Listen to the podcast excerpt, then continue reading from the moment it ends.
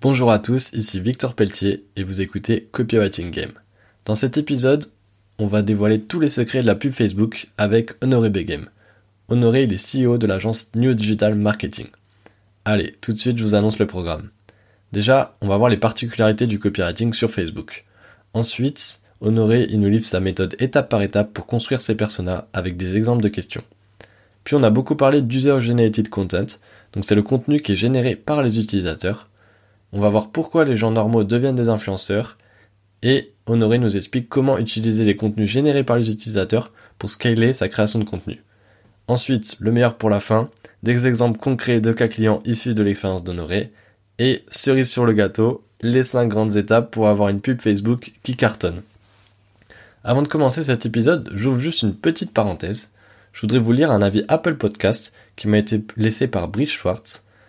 Brice qui nous dit de la qualité, de la bonne humeur, des sujets atypiques, que demander de plus? Bravo pour ton travail. Eh bien, écoute Brice, je te remercie énormément pour cet avis, ça me ferait très plaisir. Et ça tombe super bien parce qu'avec Brice, on a déjà enregistré un épisode. C'est l'épisode 8 de Copywriting Game sur le slow freelancing. D'ailleurs, si le sujet vous intéresse, je fais une petite dédiée à Brice. Il vient de sortir son podcast sur le sujet, le slow freelancing, le podcast. Allez jeter une oreille. Franchement, les premiers épisodes, ils sont vraiment top. Je referme la parenthèse et je vous souhaite une très bonne écoute.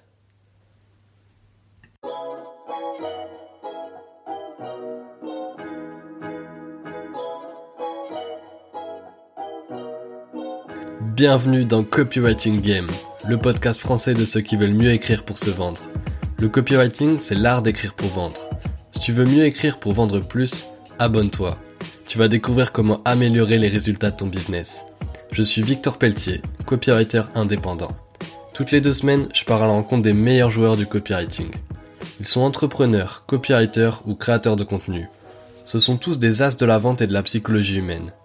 Je vous partage leur parcours, leur business et leurs réflexions. Nous allons parler marketing, écriture, vente et psychologie. Si cet épisode te plaît, tu peux lui laisser 5 étoiles sur Apple Podcast et Spotify.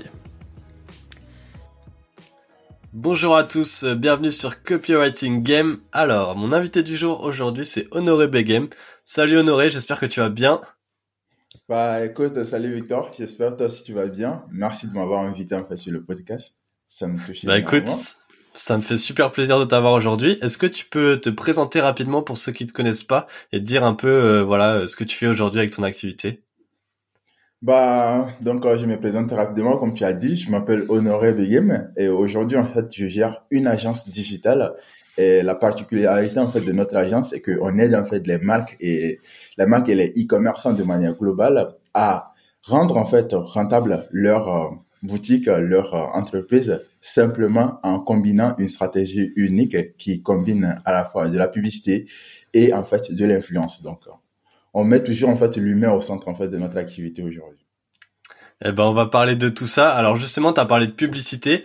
Donc euh, on précise publicité plutôt sur Facebook. Quand, on parle de publicité Facebook, c'est Facebook et Insta parce que ça englobe euh, les deux.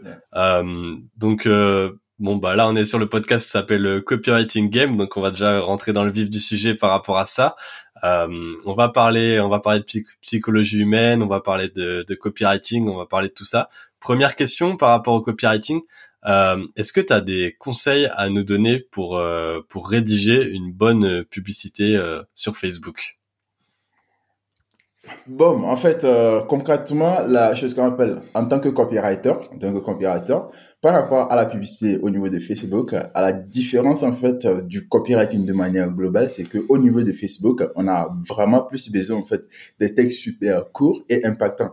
Tu vois, par exemple, tu fais du copywriting d'une page de vente, tu tu as beaucoup plus de mots, tu as beaucoup plus de phrases en fait pour convaincre un, un, un visiteur, un, euh, oui, un prospect. Alors que quand tu es en fait sur la publicité Facebook, tu as beaucoup moins en fait d'espace, euh, un texte plus réduit mais plus impactant. Donc là, je dirais en fait que euh, en tant que conseil, donc pour revenir en fait au conseil direct, il faut simplement aller en fait chercher à comprendre en fait la clientèle cible, comprendre ses besoins, ses peurs, ses frustrations à fond, comme on le dit. Essayer de comprendre aussi la façon dont les consommateurs utilisent les mots. Être direct par rapport aux besoins, aux peurs en fait du client. Et je pense que ça va attirer simplement son attention. Et Contrairement en fait au niveau en fait de des, pages de vente, c'est qu'au niveau de la publicité, il y a deux niveaux, que ce soit en fait au niveau du texte simplement qu'on utilise et aussi la vidéo créative ou le la fiche créative en fait qui doit prendre en considération, ça doit être juste complémentaire, le test et la fiche, pour que la compréhension soit plus facile, en fait, pour euh, le lecteur. Ouais, c'est sûr que du coup faut être euh, faut faut être super concis et efficace parce que comme tu l'as dit sur la page de vente, on a beaucoup plus euh, de la place pour développer l'argumentaire. Alors que sur Facebook, on va vraiment chercher à, maximiser à être super efficace en termes de copywriting. juste pour préciser, euh, on a, est-ce que tu, tu peux nous dire combien on a à peu près de place euh, en termes de texte? Euh, C'est, il y a un nombre de caractères restreint ou comment ça se passe? Non, bon, concrètement, je dirais pas qu'on a vraiment un nombre de caractères restreint. En fait, on peut écrire que ce soit en fait très long, si par exemple on veut raconter en fait un storytelling, mais généralement, comment on appelle euh, fait, au niveau de Facebook, quand on dépasse en fait les 900 caractères, Facebook te dit que euh, la performance va réduire. Mais là, ça dépend aussi en fait du temps de rétention.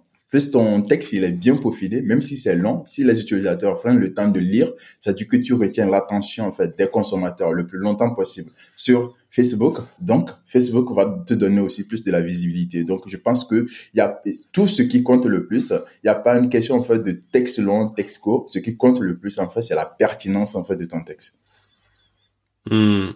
Et justement, donc tu l'as dit, il y a le, il y a le, l'important c'est que le, le, texte soit vraiment en accord avec le visuel, la créative. Donc ça peut être une vidéo ou euh, une, une image.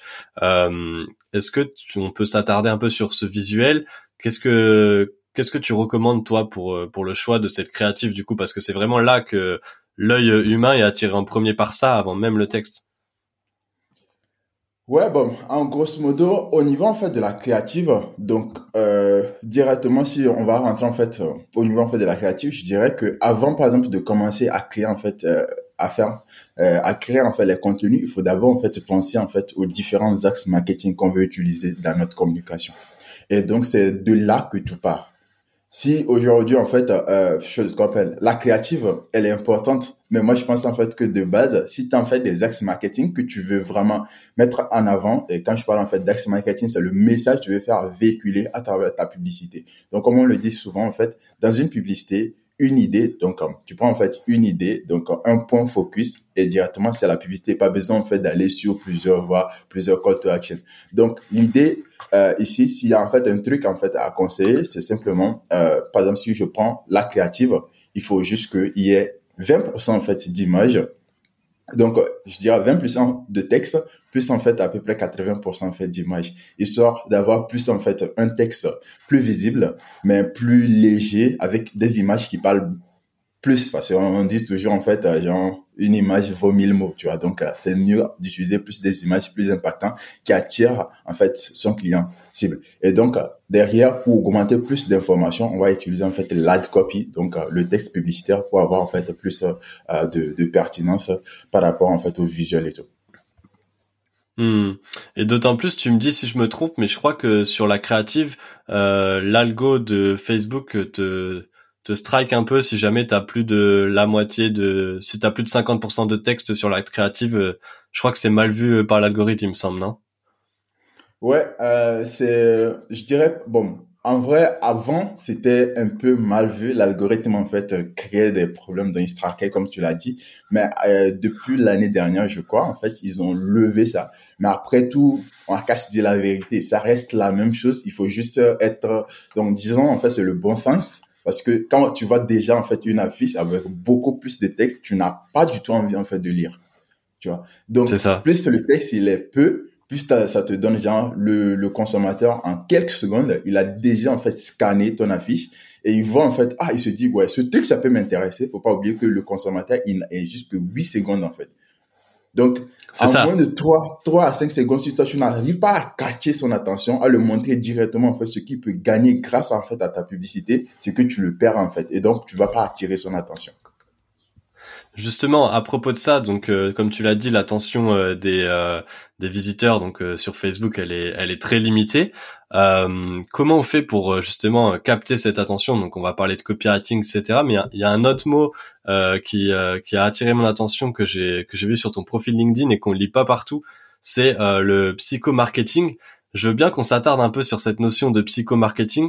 Donc déjà, première question, est-ce que tu peux nous définir c'est quoi le, le psychomarketing?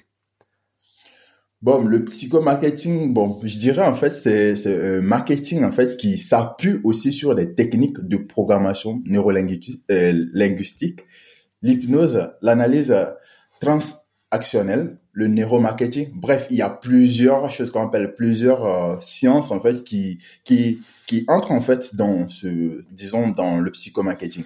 À la différence en fait du marketing simple, c'est que bon le psychomarketing en fait genre c'est c'est une méthodologie assez complète qui regroupe en fait les techniques d'influence et de persuasion. Donc au final en fait on se concentre vraiment plus en fait sur le client cible au lieu d'utiliser en fait des techniques c'est pour ça, par exemple, aujourd'hui, moi, personnellement, quand une personne me demande, mais mec, tu fais de la publicité Facebook, je dis souvent, en fait, que, bah, en fait, le succès de la publicité ne dépend pas, en fait, de la régie. Ça ne dépend pas de Facebook, ni TikTok, ni, bref.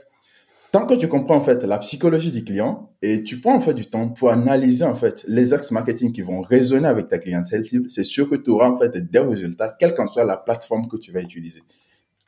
Donc c'est là en fait que ça vient en fait au niveau en fait du psychomarketing, tu vois, parfois tu es là te poser des questions ou tu vas genre des questions, tu penses que tu vas trouver ces questions en fait au niveau de la publicité. Non, mais en fait, tu vas aller trouver en fait des réponses à ces questions dans les livres en fait de euh, de choses qu'on appelle de la sociologie en fait de gros, des livres en fait scientifiques parce que c'est là en fait que ce qui va te pousser à comprendre en fait le cerveau humain, la psychologie humaine et là, ça te permet en fait d'avoir vraiment plus de résultats. Comme je le dis toujours à mes clients, pour devenir mémorable, il faut générer en fait de l'émotion chez le client. Et donc, pour pouvoir générer de l'émotion chez le client, il faut comprendre en fait le fonctionnement en fait des trois cerveaux du client, ou bien, qu'est-ce que je vais dire en fait les deux cerveaux, donc euh, en fait du consommateur.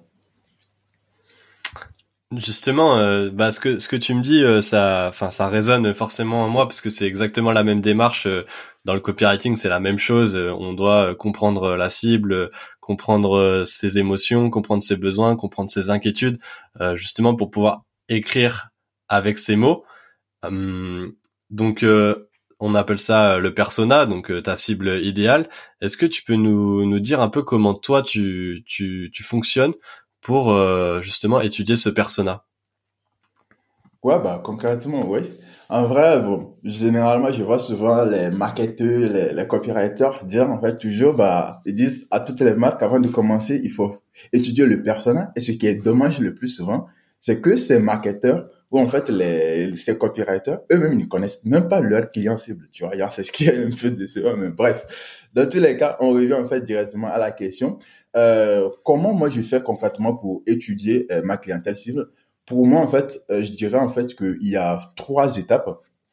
Donc la première étape, c'est l'étape en fait euh, de, des suppositions. En fait, je fais en fait des hypothèses. Donc pour faire des hypothèses, je vais pas baser en fait, je vais pas me baser en fait sur moi directement. Donc je vais aller en fait pour étudier un petit peu en fait la clientèle sur l'internet de manière globale. Et moi, ma première ressource en fait, c'est Amazon. Donc, je pars en fait sur Amazon, je vois en fait des avis clients. Donc, j'analyse en fait au niveau des avis clients. Donc, je me limite pas surtout en fait au désir, euh, comment on appelle, je pousse vraiment le truc à l'extrême. Je cherche à comprendre en fait les croyances, la psychologie en fait du consommateur. Donc, avec les avis Amazon, j'essaie de voir en fait les avis positifs, les avis négatifs. Je vois en fait ce qui compte pour le client. Et donc, qu'est-ce que je fais J'ai en fait mon document Excel où je je lis en fait les bénéfices fonctionnels et les bénéfices, je appelle. Euh, donc, je définis en fait les bénéfices fonctionnels et les bénéfices en fait émotionnels. Ensuite, je mets aussi dans une case en fait les caractéristiques qui justifient en fait ces bénéfices, qui vont prouver en fait ces bénéfices. Donc, simplement en faisant ça, ensuite je pars en fait sur euh, qu'on appelle euh, Google je cherche en fait des concurrents, je vois en fait des avis Google aussi, je vois en fait ce qui intéresse en fait les clients. Là-dessus, au niveau en fait des concurrents, si le concurrent il dit en fait que bah je suis très ému parce que bon j'ai reçu par exemple mon colis, dedans il y a en fait un mot, bref en fait tout ce que je vois en fait que ça intéresse et ça touche en fait euh, l'émotion en fait du client. Donc j'essaie en fait de noter tout ça là pour voir derrière comment en fait le client il fonctionne. Et pour pousser le truc à l'extrémité, c'est simplement en fait de prendre aussi en considération les produits associés. C'est-à-dire que quand tu es sur euh, euh, Amazon, il y a toujours les produits associés. C'est-à-dire quand tu cherches un produit, on te dit produit associé. Ou bien quand tu es sur Google, quand tu cherches en fait euh, des choses qu'on appelle, tu mets euh, une requête, après on te dit en fait il y a des requêtes associées. Donc, en fait, les requêtes associées, ça donne beaucoup plus d'informations sur notre clientèle cible. Parce qu'on sait, en fait, que le clientèle cible, s'il cherche, en fait, ce truc, ensuite, il y a ce truc, en fait, qu'il essaie, en fait, de comprendre. Ça nous permet, nous, de comprendre, en fait, concrètement ce que la personne cherche et surtout, en fait, ce que, genre, son, sa vision des choses. Supposons que une personne, elle vient acheter, par exemple, le, c'était pas moi, je raconte n'importe quoi. Euh, peut-être la personne achète, en fait, le livre et en, bas, en fait, on te dit produit associé, par exemple, l'étagère, un truc comme ça. Tu sais que non, en fait, ça ne serait pas juste limité à la lecture que la personne cherche. On pousse, on sait qu'aujourd'hui, par exemple, la génération, en fait, des entrepreneurs, les gens, ils achètent les livres pas pour lire, mais juste pour décorer, en fait, chez eux. Donc, ça te permet, en fait, simplement de comprendre, en fait, euh, c'est quoi la vision en fait de cette personne, c'est quoi sa croyance, c'est quoi en fait la destination finale? Et toi, dans ta communication, si tu parles en fait de décoration, les gens vont trouver ça pas vraiment logique, mais ton client cible que tu veux toucher, ça va vraiment plus lui parler. Donc moi en fait, la première étape ce serait vraiment ça. Donc, la deuxième étape, en fait, qui serait vraiment, en fait, d'entrer, en fait, dans la tête du client. Donc, quand on fait, en fait, des suppositions basées uniquement sur les informations qui se trouvent au niveau digital, le deuxième niveau, ça serait, en fait, d'aller plus en profondeur. Donc, ça serait, en fait, simplement d'aller, en fait, euh, entrer, en fait, dans la tête du, client. Là, il y a, en fait, deux possibilités. Soit, si on a, en fait, une base mail, on va simplement, en fait, contacter des choses qu'on appelle nos clients grâce à l'email, donc faire en fait un questionnaire simple. Ou si on n'en a pas, on va essayer en fait de les contacter par exemple sur euh, dans les groupes Facebook euh, euh, ou bien les contacter à travers Instagram, donc par téléphone directement pour échanger avec eux. Donc généralement j'ai quatre questions que je pose simplement. Donc donc quel est votre principal problème par rapport en fait euh, à une, une chose qu'on appelle à la thématique donnée. Donc, à quoi ressemblera votre vie si vous euh, vous résolvez en fait ce problème? Et aussi en fait la question euh, comment on appelle est-ce qu'ils ont déjà essayé de résoudre ça? Et donc et aussi comprendre simplement derrière s'il y a en fait certains influents donc dont disons s'il y a des, des, influenceurs qui les impactent et tout pour comprendre en fait pour comprendre en fait leur disons leur environnement plus global.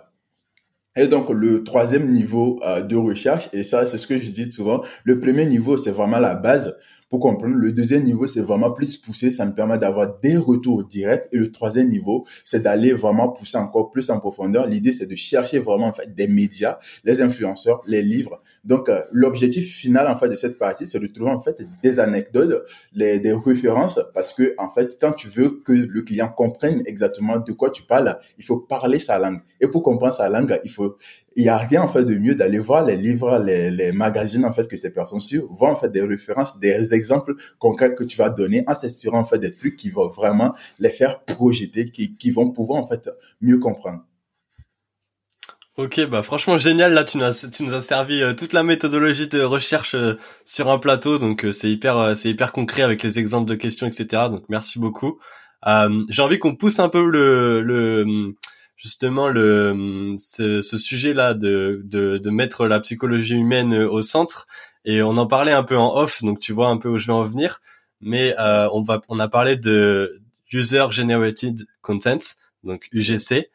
Est-ce que tu peux nous, nous définir, nous expliquer un peu euh, c'est quoi euh, l'UGC et surtout quand c'est qu'on, enfin pourquoi l'utiliser?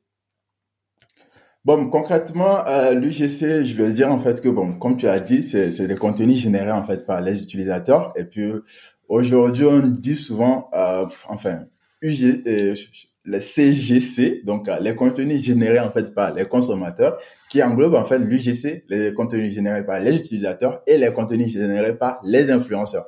Donc parce qu'avant on était juste limité par les contenus générés par les influenceurs et donc quand c'est un influenceur qui a des millions d'abonnés, tu lui demandes de créer du contenu, ben en fait la personne peut te facturer en fait 10 000, 12 000, 15 000 euros. Et euh, en vrai, c'est pas donné à toutes les marques. Et donc, ça devient à un moment donné un peu, je dirais, que en plus de ça, c'est que, bah, certes, il y a en fait cette identification, il y a en fait euh, chose, la réputation de l'influence et l'influenceur qui est important. Mais le problème, c'est qu'aujourd'hui, on est dans une communauté, on est en fait dans un monde où tout le monde sait en fait qu'il y a maintenant des influenceurs et tout. Il y a des personnes en fait quand ils voient directement la tête de l'influenceur, se disent non en fait, euh, ces personnes, en fait, la personne elle fait ça pour vendre, c'est pas sincère, c'est pas chose. Et du coup, il y a en fait ce côté d'authenticité en fait qui disparaît. Et donc c'est là en fait que l'UGC en fait lui il intervient simplement parce qu'aujourd'hui L'UGC, en fait, c'est de l'authentique, c'est authentique parce que l'UGC, concrètement, ce sont en fait des créateurs de contenu. C'est-à-dire qu'aujourd'hui, qu'est-ce que nous on a remarqué? On a remarqué à notre niveau que euh, toutes les personnes, en fait, ont un téléphone tu vois. Et aujourd'hui, les gens aiment crier. Même les, les, gens veulent devenir en fait des influenceurs. Les gens regrettent du fait qu'ils ne se sont pas lancés sur YouTube en 2013. Les gens regrettent du fait qu'ils ne se sont pas lancés sur euh, Instagram en fait plus tôt. Donc, ils ne sont pas influenceurs. Mais aujourd'hui, ils essaient en fait de profiter au niveau de TikTok. Il y a des gens même qui n'ont pas pu prendre vraiment l'avance rapidement ou bien qui sont arrivés, qui suivent uniquement des tendances, qui n'ont pas des bonnes stratégies. Mais ce qu'on oublie dans tout ça, c'est que à force de créer du contenu, à force en fait de, de s'appliquer, en fait, on devient super bon dans la création en fait de contenu. Aussi simple que ça. Parce que moi personnellement aujourd'hui, je fais du copywriting. Euh, je j'ai en fait quelqu'un qui s'en charge en fait de créer mes contenus publicitaires. Donc maintenant le problème c'est que bon aujourd'hui si je vais pas faire de la vidéo, il y a ma copine qui s'est créée en fait des vidéos mieux que moi, tu vois. Je me dis en fait que je suis en fait elle va créer je dirais pas mieux, mais après tout, en fait, tu vois, elle, elle, va faire, genre, je sais pas moi, 15 minutes pour créer une vidéo que je vais prendre, je vais prendre, en fait, une heure du temps. Elle va le faire, en fait, sur son portable, alors je vais le faire sur mon PC, en fait, au final, en termes de qualité, il n'y a pas mieux, tu vois. Bref. Et donc, en y réfléchissant, je me suis dit, en fait, bah, pourquoi pas, on met, en fait, un système, donc, on va essayer, en fait, simplement de, de, de donner, en fait, la chance à ces personnes qui savent déjà, qui ont gagné cette compétence en fait de création de contenu, mais qui ne savent pas comment monétiser, qui ne sont pas une agence, on va simplement les demander, par exemple, de créer des contenus de qualité basés sur des produits qu'ils aimeraient utiliser, les produits qui les correspondent. Donc, il y aura en fait ce côté en fait plus authentique. Et même d'après, euh, ce qu'on appelle, d'après d'après Facebook, en fait, 93% en fait des consommateurs font plus en fait confiance en fait euh, aux publicités, aux vidéos publicitaires qui sont faites par en fait les utilisateurs. Donc c'est pas juste en fait, c'est pas rien en fait, c'est énorme. C'est carrément hmm. énorme. En plus, comme je l'ai dit, l'UGC, pourquoi on va, on va l'utiliser simplement parce que l'UGC c'est c'est moins cher de manière globale parce que quand tu vas contacter un influenceur, bon, pas un influenceur, influenceur, mais genre un créateur de contenu qui n'a pas beaucoup d'abonnés, en fait, tu le files en fait quelques zéros et tu fais en fait une vidéo de qualité euh, basée en fait sur ton pro, euh, ton produit, euh, ton produit, ça peut être une vidéo ou bien en fait simplement des photos que la personne prend simplement dans un environnement adapté, tu vois. Il y a plus d'engagement et même d'après en fait chose, d'après Shopify, les publicités UGC ont en fait quatre fois plus en fait de, de, de CTR. Donc, ils diminuent en fait le, le coût par clic en fait. Et donc, c'est super adapté. Et en plus de ça, ça permet, comme tu le sais en fait, si on veut revenir à la psychologie, quand je vois en fait une publicité pro, pro euh, présentée par une personne qui me ressemble, je me dis en fait ça va plus marcher sur moi en fait qu'une publicité que la marque elle crée derrière elle seule tu vois. Donc ça rassure le client. Il y a ce côté authentique c'est c'est c'est de la preuve sociale. Et donc l'UGC aujourd'hui ça fonctionne à fond. Et les grandes marques en fait l'utilisent donc voilà. Hmm. Juste pour préciser, parce qu'on a on est parti vite sur les, les méthodes du GC, etc. Mais du coup, l'UGC, pour être sûr, parce que je suis pas sûr que ça parle à tout le monde, c'est du contenu qui est généré par des utilisateurs. Donc comme l'expliquait Honoré, c'est pas euh, forcément des influenceurs, parce qu'aujourd'hui on est vachement habitué à avoir des influenceurs qui vont nous promouvoir des produits. L'UGC, c'est vraiment des consommateurs, donc des créateurs de contenu, qui prennent un peu cette casquette d'influenceurs, mais qui sont pas influenceurs de métier. Et ça peut avoir plusieurs formes. Donc ça peut très bien être euh, un un, avis client quelque part c'est une forme du GC. Si les marques aujourd'hui elles mettent en avant leurs avis clients, bah, c'est du contenu qui est généré par euh, l'utilisateur. Mais ça peut être euh, une vidéo euh, d'un utilisateur qui explique comment il utilise un produit. voilà, ça, ça, ça a pas mal de, de formes différentes. Et du coup, pour pour revenir sur l'UGC et, la psychologie humaine, déjà, est-ce que tu, tu peux nous donner un exemple, peut-être que que tu as déjà utilisé donc par de tes expériences du GC appliqué à euh, une, euh, une publicité Facebook? Bon, concrètement, l'UGC appliqué en fait à la publicité Facebook, en fait, il y en a plusieurs en fait. moi aujourd'hui, j'utilise beaucoup en fait plus euh, du GC parce que non seulement c'est c'est plus parlant en, termes de coût, ça coûte moins cher, mais aussi du côté chose, chose qu'on appelle accélération en fait de la création de contenu, tu vois. Par exemple, si j'écris un scénario à moi seul et je veux en fait que euh, celui qui s'en charge de la création en fait du contenu crée en fait une publicité pour moi, ce sera en fait une seule publicité. Alors que si je fais en fait un seul scénario, j'envoie ça à plusieurs créateurs, chacun adapte ça à sa sauce, ça me fait en fait 10 contenus. Tu vois Donc ça me permet en fait vraiment d'automatiser et surtout scaler en fait la création de contenu, sachant que bon si tu as en fait une euh, chose qu'on fait tu es tu as, tu as une marque en fait e-commerce et tu veux scaler, tu as besoin en fait de plusieurs créatives par par mois pour pouvoir tester à fond et surtout en fait avoir des créatives qui fonctionnent pour pouvoir en fait les scaler. Donc ça nous permet en fait de faire un donc d'avoir un gain de temps en fait énorme. Donc ici comme tu as dit en fait en termes d'exemple je vais dire en fait que bon euh, en fait tu vois les vidéos en fait d'unboxing les vidéos en fait de démonstration les vidéos tutoriels les, euh, les vidéos témoignages les vidéos en fait retour d'expérience donc moi en fait euh, je prends juste un, exemple concret en fait d'une vidéo qu'on a fait en fait pour euh, on appelle une marque en fait de cosmétiques de manière globale donc chose qu'on appelle la marque elle s'appelle en fait ODG donc c'est une marque simplement qui qui qui se base en fait sur en fait ils utilisent l'eau euh, donc alcalin pour créer en fait de la cosmétique et c'est vraiment adapté en fait pour les minimalistes. Donc qu'est-ce que nous on a fait simplement, c'est que d'ailleurs on a établi en fait le scénario, c'est-à-dire qu'on s'est dit on devait avoir cinq axes en fait marketing.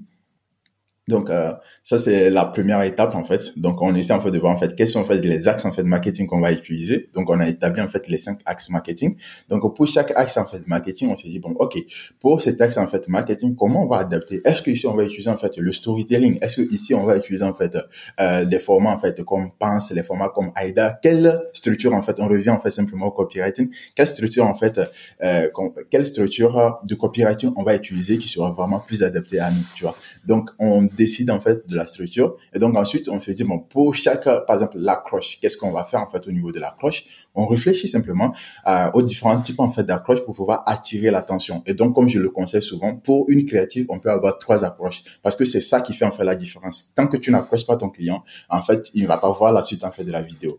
Donc, euh, on simplement, donc si je prends en fait le premier, le premier, on est parti en fait sur l'accroche. Après, on est venu en fait sur le bénéfice directement. Donc, le bénéfice, on s'est dit en fait sur quoi on va aller. Là-dessus, on est parti en fait sur la preuve sociale. Ensuite, on est revenu en fait sur les bénéfices pour après revenir au call to action. Donc ça, c'est concrètement la façon dont on a structuré en fait le, premier axe en fait de, de la créative. Le deuxième axe c'était en fait eux vers nous. Donc comme on le dit en fait, euh, donc euh, ce que les autres marques en fait cosmétiques font, ils utilisent plusieurs ingrédients et tout tout alors que au niveau en fait de ODG en fait son son ingrédient principal en fait c'est l'eau alcalin donc aujourd'hui le gars il est en fait sur 15 ingrédients au total unique, alors que, en fait, pour les autres marques, en fait, minimum, ils sont à un truc de 20, 24, tu vois. Donc, le gars, il est vraiment super minimaliste, ce qui nous a permis, en fait, de comparer.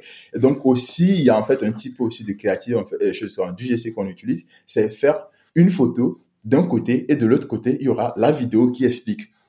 Tu vois, donc il y a une photo d'un côté qui montre et qui est statique, et de l'autre côté, il y a en fait de la vidéo qui explique. Donc, en fonction en fait de chaque créatif, on essaie en fait de voir quel est, quel sera en fait l'angle qui sera plus adapté pour nous. Et maintenant, pour chaque axe que j'ai dit, il y aura en fait plusieurs types en fait de hooks qu'on va prendre en considération. Par exemple, je prends en fait l'exemple donc au niveau du, du premier axe en fait que j'avais expliqué. Euh, je sais pas en fait. On peut juste euh, peut-être définir euh, ce que c'est le hook. Ouais. Pour ceux qui connaissent pas. Voilà, donc le hook, je vais dire, en fait, simplement, c'est l'accroche. C'est les trois premières secondes, ou bien cinq secondes, ça dépend en fait des vidéos. Donc l'idée pour nous, en fait, à travers le hook, c'est là que tout se joue. Parce que si le client, nous, comme nous savons tous, on est à trois, trois gens, on a 3000 en fait à l'heure quand on est sur les réseaux sociaux affilés. Donc l'idée pour nous, c'est que bah, quand le client va voir directement ça, que ça attire son attention. Donc à ce niveau, en fait, au niveau psychologique, comme on le dit, on, peut utiliser en fait le truc en fait de euh, comment on appelle.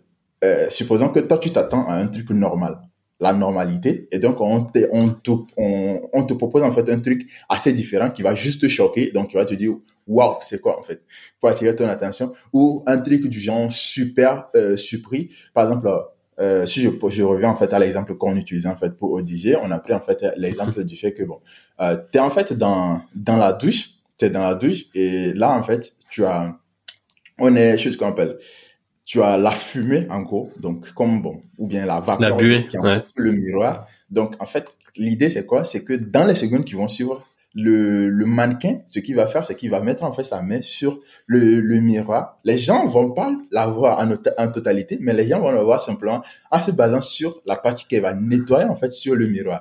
Et ça, en fait, ça hmm. attire l'attention. Et de l'autre côté, en fait, il y a l'autre hook qui en fait que bon, ok, la personne, c'est comme si elle était en train de courir parce que bon, euh, le, faut pas oublier en fait, je rappelle rapidement, en fait, la marque, elle est aussi adaptée en fait pour les gens qui font du sport de manière globale parce que c'est minimaliste, ça les permet vraiment, ça reste en fait longtemps sur leur corps. Et d'ailleurs, même le, le fondateur, en fait, c'est un sportif de base. Donc, donc, tu, tu, en fait avec tes casques. L'autre hook, c'est que la personne est avec son casque. Il essaie en fait de courir. C'est comme si la personne faisait en fait la course ou bien elle fait en fait le sport. Et là, elle se, enfin, elle se baisse pour attacher en fait ses, ses lacets. Elle se relève directement. Donc, en vrai, il y a cet enchaînement directement qui te pousse à te dire, mais putain, les gars, ils parlent de quoi? Ça me touche. Il faut vraiment en fait que je vois. Et donc là, tout ce qui va suivre derrière, ce sera en fait tout ce qui touche bénéfice. Donc euh, vraiment l'argumentaire en fait de vente pour pousser le client à cliquer pour aller chercher en fait pour aller sur la page de vente. Quoi.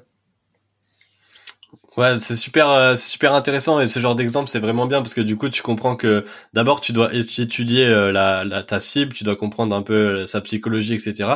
Mais derrière, il y a un truc qui est super important dans la pub Facebook, c'est l'A/B testing, c'est tester euh, et c'est pour ça tu parlais des différents axes marketing avec les exemples que tu as donnés. Euh, donc c'est ça te permet de voir est-ce que ça va être plus la créative ou euh, la personne est en train de nettoyer son miroir et là les gens ils sont ils sont intéressés, ils veulent voir la fin de la vidéo donc ça crée de la rétention ou alors ça va être plus tu, tu te positionnes en tant que tu as un élément différenciant par rapport aux autres marques parce que toi tu proposes qu'une seule chose alors qu'eux ils proposent plein de choses c'est ça permet de voir là ce qui va le plus intriguer et intéresser les gens.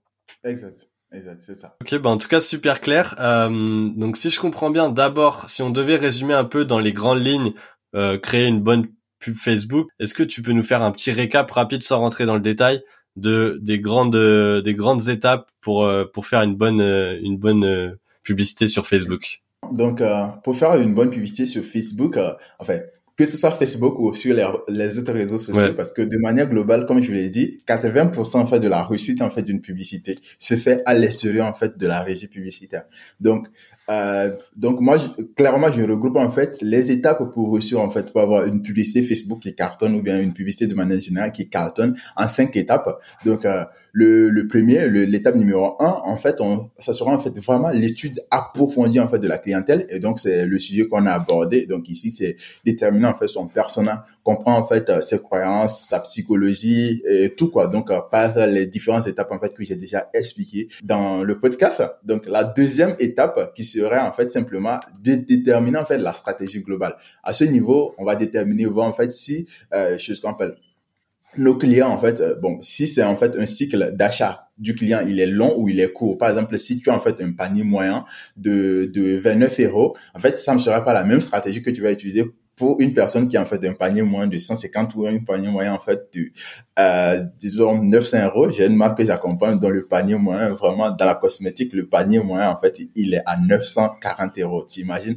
Donc ça ne sera jamais la même stratégie que des marques qui vendent des produits avec un panier moyen à 115 euros. C'est pas la même chose. C'est mm. c'est euh, c'est c'est très différent. Donc c'est pour ça en fait que c'est très important en fait de déterminer la stratégie globale. Dans la stratégie globale ça nous permet en fait de réfléchir en fait au tunnel de vente voir est-ce qu'on va faire en fait la vente directe Est-ce qu'on va faire le mail Est-ce qu'on va faire en fait, on va offrir en fait le produit à un prix plus bas Est-ce qu'on va mettre en fait une offre en avant? Donc l'idée c'est de voir en fait, comme j'avais dit précédemment en fait dans la partie euh, étude approfondie. Donc l'idée c'est de voir en fait quels sont les produits associés au niveau de Google, au niveau de Amazon, pour voir comment créer en fait une offre en fait qui serait simplement irrésistible. Donc ça nous permet aussi dans cette étape en fait de détermination euh, de la stratégie globale, devant en fait quels sont les KPI, quelle est en fait la stratégie qu'on va utiliser parce que généralement le problème c'est que souvent les gens ils n'ont pas en fait de méthodologie, c'est-à-dire qu'ils lancent de la publicité et parce que c'est leur argent quand ils vont dépenser en fait déjà euh, 100 euros sans conversion, ils vont directement arrêter. Alors que euh, l'algorithme n'a pas encore vraiment appris et que bon il y a une période en fait d'apprentissage qui peut être longue, mais si par exemple toi tu sais en fait que tu as un, un processus ou bien en fait un cycle d'achat super long.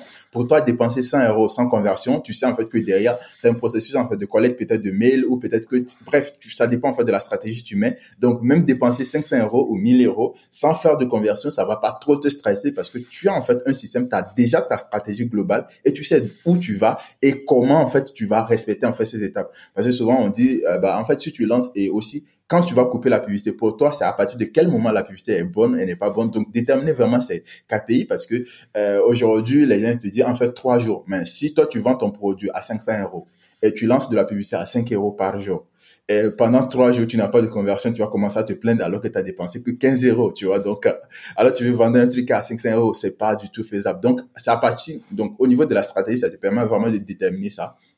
La troisième étape, c'est euh, la définition en fait des angles marketing et vraiment des angles publicitaires. Donc c'est ce dont j'ai parlé. Donc ici, les angles en fait marketing, ça va dépendre vraiment en fait de choses. Ça sera en fonction en fait euh, de la conscience en fait du niveau de conscience en fait du client. Donc on voit en fait euh, comment on va structurer en fait ça et surtout en, fonction en fait des formats à décliner. Quels sont en fait les formats adaptés à décliner Est-ce qu'on va utiliser en fait une vidéo Est-ce qu'on va utiliser en fait une affiche Est-ce qu'on va utiliser des carousels Bref, dans tous les cas, ça nous permet en fait de voir en fait quels sont les angles marketing qu'on va utiliser et quels sont les types de formats qu'on va adapter.